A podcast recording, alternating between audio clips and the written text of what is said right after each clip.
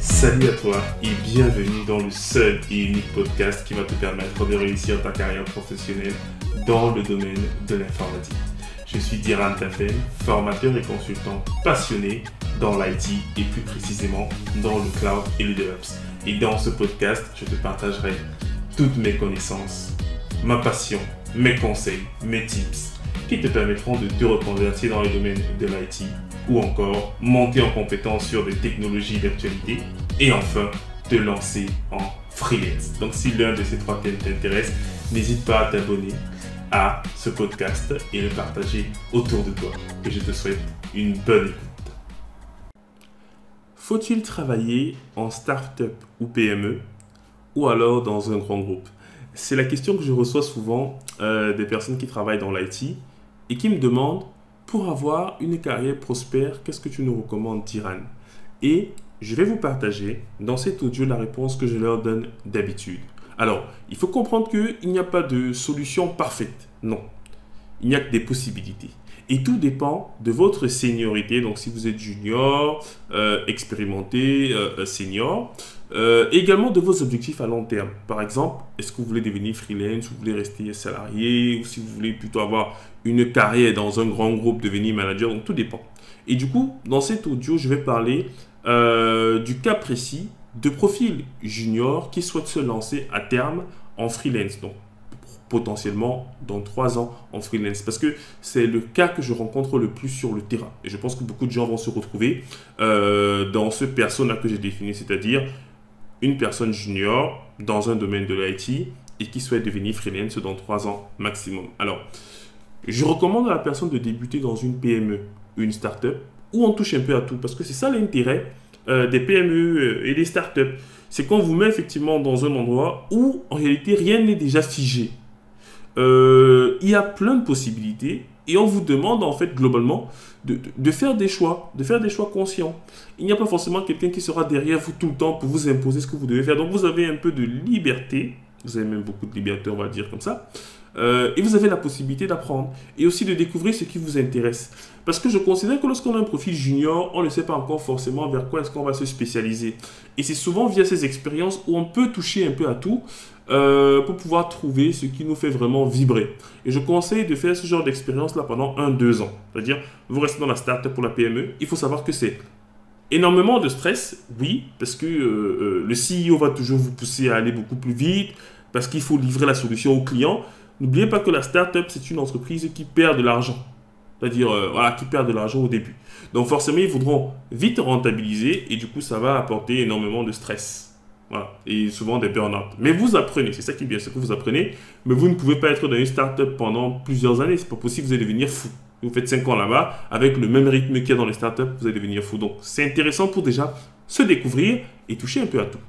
Ensuite, je vous conseille de quitter les startups et de partir au moins un an dans une grosse boîte, c'est-à-dire euh, peut-être via une ESN, parce que généralement les sociétés de services, euh, quand elles vous prennent, elles vous envoient en fait chez un client. Du coup, privilégiez en fait les gros comptes, peut-être des CAC 40, et essayez en fait de travailler dans le domaine que vous avez pu identifier quand vous étiez en PME.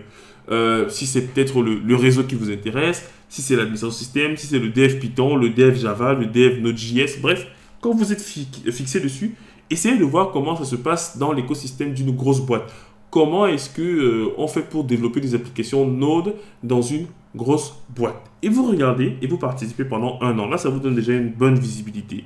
Et du coup, vous continuez ensuite à, passer des certifications. Donc, étant donné que dans les grands groupes, ils ont souvent des programmes de formation, et même les ESN proposent ça, n'hésitez pas à passer le maximum de formation pendant ce moment-là où vous serez effectivement euh, dans ces entreprises-là.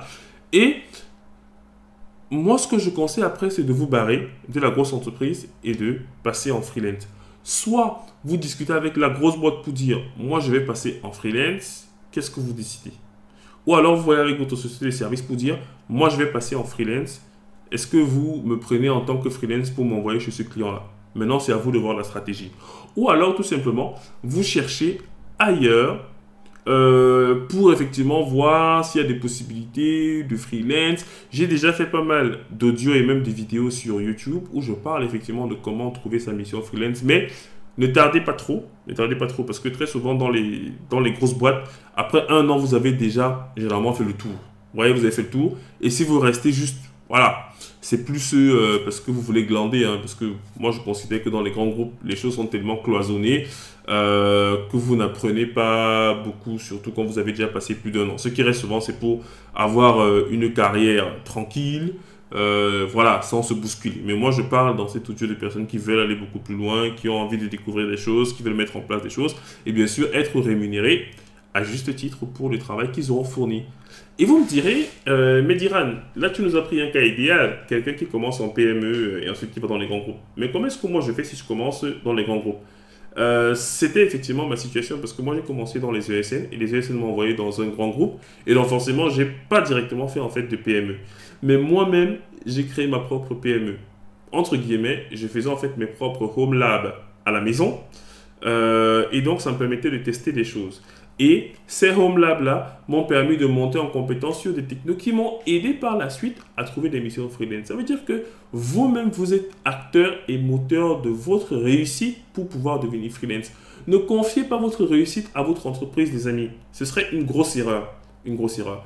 Dans la majorité des cas, c'est une grosse erreur parce qu'effectivement, il y a des entreprises qui sont bienveillantes. Parce que je ne peux pas jeter l'opprobre sur euh, euh, l'ensemble des entreprises. Mais la majorité des entreprises, surtout dans le monde du service, ne sont pas là pour vos intérêts, mais pour leurs intérêts.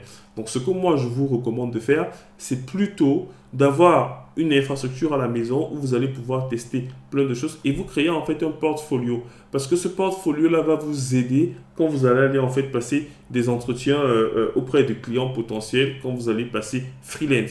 Donc, c'est à vous-même. Et moi, les choses en fait que j'ai apprises à la maison, dans mes home labs, dans les projets que je me donnais personnellement, m'ont permis de créer donc différentes entreprises. Parce que Easy Training, par exemple, que vous connaissez et qui est l'entreprise que j'ai montée et qui fait dans la formation, mais son infrastructure technique a été montée par moi au travers des home labs que j'avais eu à faire personnellement parce que ça m'a permis d'approfondir plein de sujets et de gérer la montée en charge, d'apprendre plein de techno, ainsi de suite, et ainsi de suite. Donc, moi, je conseille aux gens d'apprendre euh, beaucoup de choses très rapidement. Ce qu'on peut faire difficilement dans les grands groupes parce que les domaines sont cloisonnés et vous aurez du mal à avoir une vision euh, souvent transversale, techniquement parlant. Dans le grand groupe, vous pouvez voir comment les choses sont organisées. Et c'est l'intérêt des un an que vous allez faire là-bas. Voir le rouage. Comment est-ce que c'est structuré? Comment est-ce qu'on passe à l'échelle? Comment est-ce qu'on scale? Parce que souvent, dans ces entreprises-là, vous avez des solutions logistiques qui sont utilisées par des centaines de milliers d'utilisateurs. Et ça, c'est important que vous voyez comment est-ce que ça fonctionne. Même si vous n'êtes pas forcément l'équipe qui gère l'infrastructure, vous verrez et vous pourrez tenter de reproduire. Vous voyez un peu ce que je veux dire. Et dans les PME, vous allez voir en fait euh, la conception, vous allez faire des erreurs et ainsi de suite. Mais la plateforme en question, dans une startup, ne sera pas utilisée par un milliard de personnes. Impossible. Une startup n'a pas les moyens de délivrer ce genre de solution. Il faudrait une entreprise qui a suffisamment de moyens. C'est pour ça qu'il faut ensuite passer dans les grands groupes pour voir comment c'est structuré, comment est-ce qu'on organise le sujet qui nous passionne dans une, euh, dans une envergure beaucoup plus importante, avec euh, beaucoup plus de contraintes, que ce soit réglementaire, que ce soit, euh, je veux dire, que ce soit fiscal, que ce soit RGPD et tout ce que vous pouvez imaginer en termes de contraintes. Donc voilà ce que je voulais vous partager les amis. Faites le bon choix pour votre carrière professionnelle. N'hésitez pas à nous laisser un très bon avis sur les différentes plateformes, notamment Apple Podcast, pour qu'on remonte dans les résultats. Merci de partager massivement ce podcast parce que je regarde les statistiques et je vous en remercie. Moi, je vous dis à très bientôt.